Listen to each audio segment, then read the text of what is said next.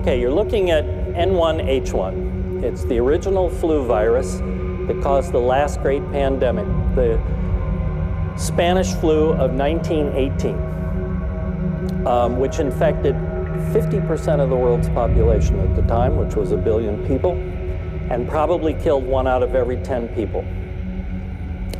But here's the interesting thing about it it came in three waves, three different waves, pretty much about six months apart. And the second wave killed every single person who got the flu. And that is how bad flu can be.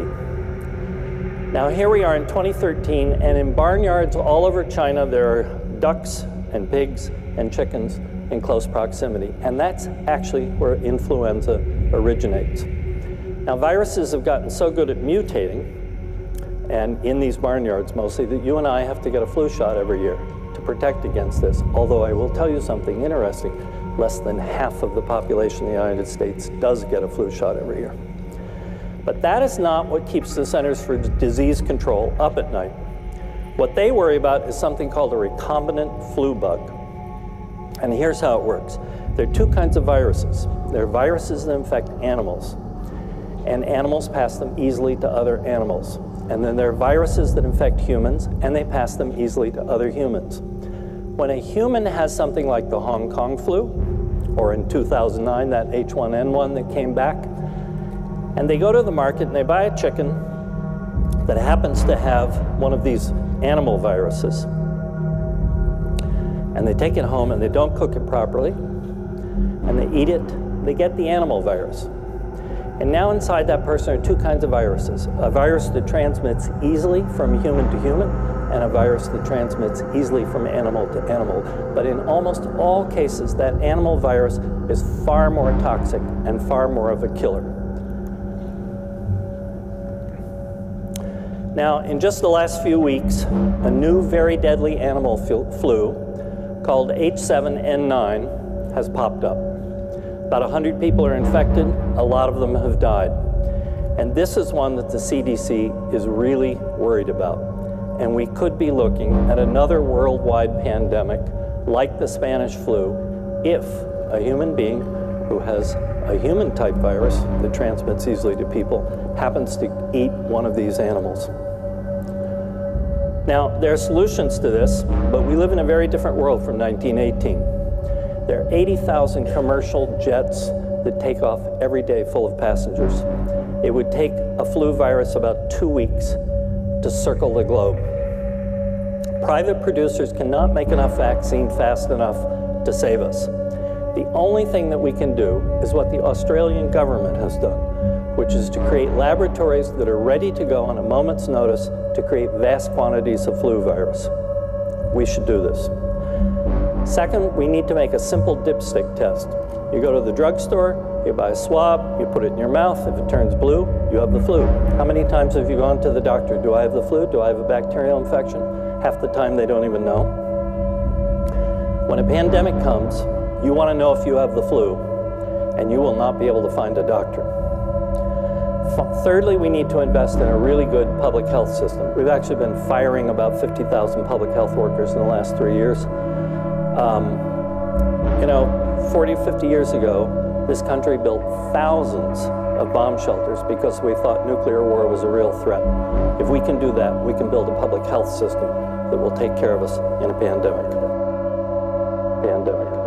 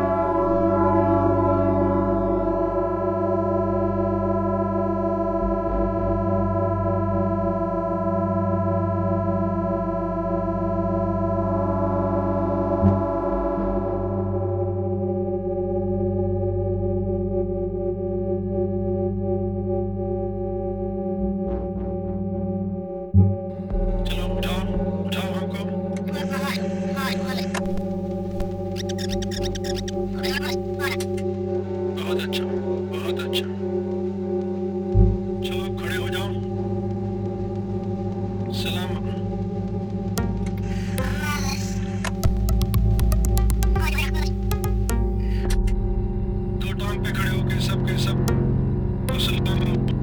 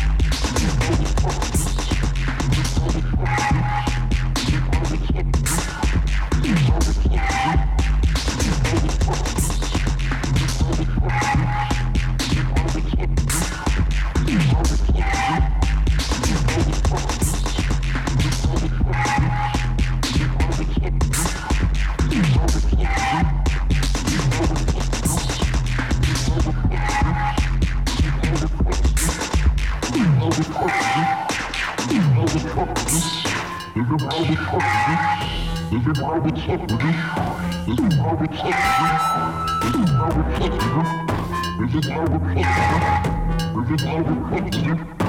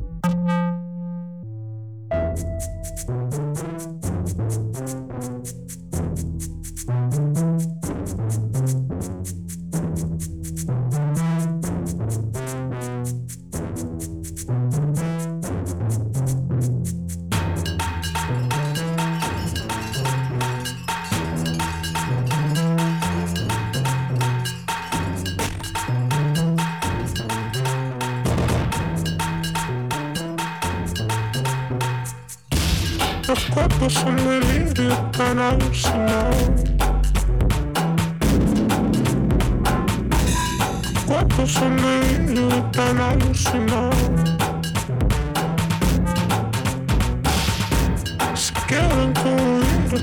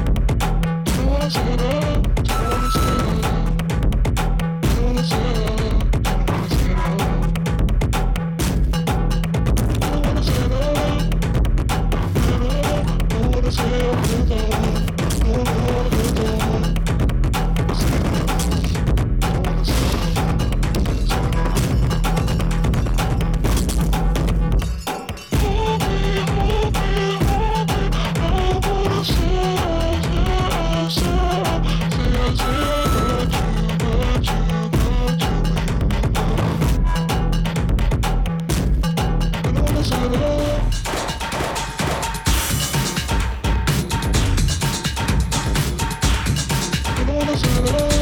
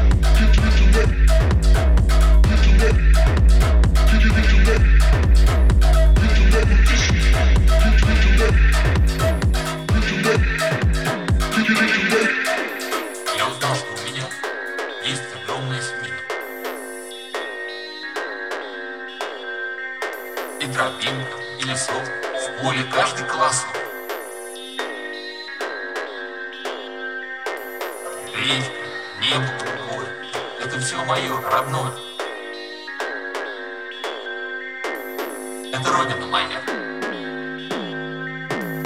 Сердце мне на свете